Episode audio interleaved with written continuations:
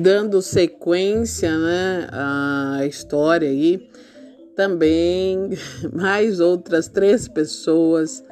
É muita gente para ser lembrada e, e ovacionada aqui, mas eu vou lembrando e vou, vou descrevendo para vocês a história que tive acesso, né?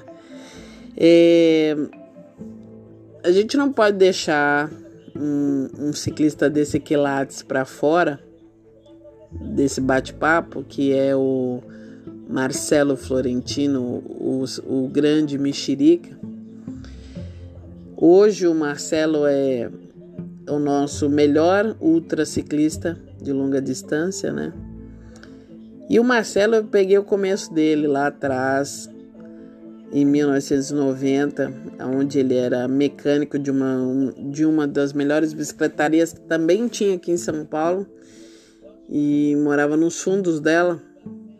Ele com pouco recurso, com toda a simplicidade, ali ele arrumava a bicicleta e corria de bicicleta nos finais de semana, com a ajuda daqueles que gostavam dele, né? Com material, questão de prova, levando ele para as provas, virou um grande é, mecânico de bicicleta, que até para a seleção ele já foi né? E, e com a sua simplicidade, com a sua essência, com a sua história de vida, com a importância que ele tem para com o mundo, ele espalha essa essência e isso é muito bonito.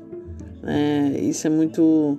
Sabendo da, das origens da vida dura, da dificuldade, né? hoje ele está aí com vários apoiadores nas causas dele, nos desafios dele. E ele é feliz e realizado naquilo que ele consegue concluir.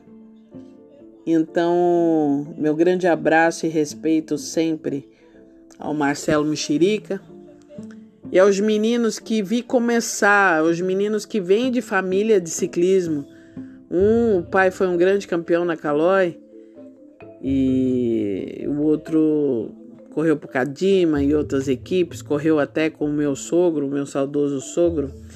E eu vi esses meninos virem para as provas que o saudoso Gilson Avaristo e João Carlos Lamin fazia, que o modelo deles era um modelo de organização de prova igualzinho existiu aos anos 80 da Copa Starupia, onde é, revelou Clóvis Mauro Ribeiro e companhia, que era corridas de bairro, né? É, eles fizeram esse formato na Ice Bikers. E esses dois meninos saíram de lá. Eles não tinham bicicleta, era tudo adaptado, guidão e solda, e, enfim. Corria de tênis e com a roupa dos seus pais. Um deles é Luiz Amorim, grande Luiz.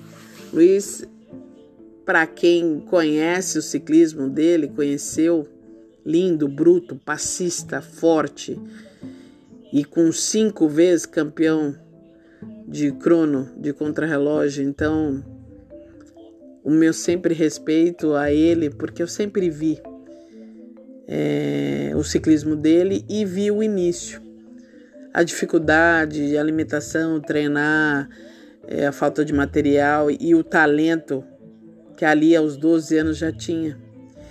E o outro é o Patrick Gama de Azevedo. Patrick é pupilo do Gil Salvaristo e do saudoso Zé Bica. Eu queria dois pupilos, dois pais desses no ciclismo, né? Bom, um eu tive, mas um ciclismo fantástico, um ciclismo bruto, forte, escalador, passista, é, a biomecânica em cima da bicicleta, inquestionável, de tão bonito, aerodinâmica e limpo dentro do pelotão, nunca teve problemas assim de, de, de mau caratismo, de sabe, situação de prova às vezes, né, que acontece.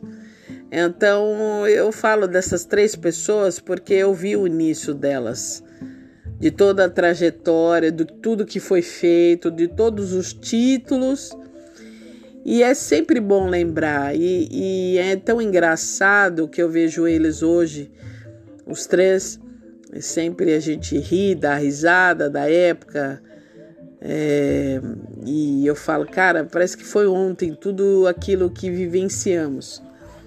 E é muito bonito, eu gosto muito de falar do ciclismo dele e eu respeito muito dos três. E os que eu forem lembrando, eu vou falando, né? Eu vou falando até chegar à fala das meninas, que em breve estará aí para vocês ouvirem como começou, como caiu, como aprendeu a treinar, se alimentar, descansar, como galgou toda a trajetória no ciclismo. As de, da década de anos 80 sofreram bastante porque ah, a categoria é uma categoria pequenininha que ninguém nem olha, né? E hoje é uma categoria, é um pelotão grande. E saliento também que tem projetos legais de ciclismo.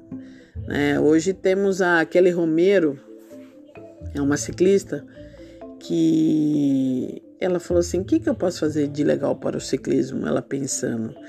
E aí ela fez o seguinte: eles pedalam de terça-feira Pode chegar qualquer bicicleta, mountain bike, speed, tênis, vem pedalar com a gente. Então coloca-se uma média, onde todas andam juntas em fila indiana, 40 quilômetros, e assim elas vão trocando informações, aprendendo como é que é, como é que funciona. Na minha época não tinha nada disso, na minha de muitas, né? A gente tinha que se virar e tentar andar com homem. Né? Então eu acho legal. E também tendo um projeto que é meio que social, onde elas fazem captação de material de bretelle, capacete, sapatilha, materiais e doam para quem não tem condições de comprar. Então isso é bem louvável e legal. Né? A ideia desse pelotão aí. Né? Então eu acho que é, são quanto mais vier informação que eu lembre, né? Eu falo assim que eu lembro porque são muita coisa. É, eu vou falando quando acabar a edição ciclismo, eu vou começar com atletismo, porque é as modalidades que eu vivenciei. Né? Então a gente está dando esse ênfase aí para o ciclismo. Fala das campeãs, não todas as que toparem que topou de falar, né? Já já tá tudo certo. E aí eu entro no atletismo, onde é minha atual modalidade, é onde eu consegui o ápice de chegar aonde eu cheguei. Né? No ciclismo eu não tive essa glória, mas cada um na sua modalidade, né? E eu tenho que defender a minha atual. Mas não deixa de falar da questão da disciplina, treino, alimentação, dedicação, o propósito. Né? O esporte é isso. Né? Você pode ser até jogadora de, de bote, de malha, de bolinha de gude, mas tem um, tem um propósito ali, tem um trabalho ali. Não, não, ninguém chega sendo campeão logo de cara. Então todo mundo tem que aprender, todo mundo tem que se dedicar, tem uma, tem uma trajetória para chegar no ápice né? Então eu gosto muito de, de falar desta questão também que é bem legal. Valeu?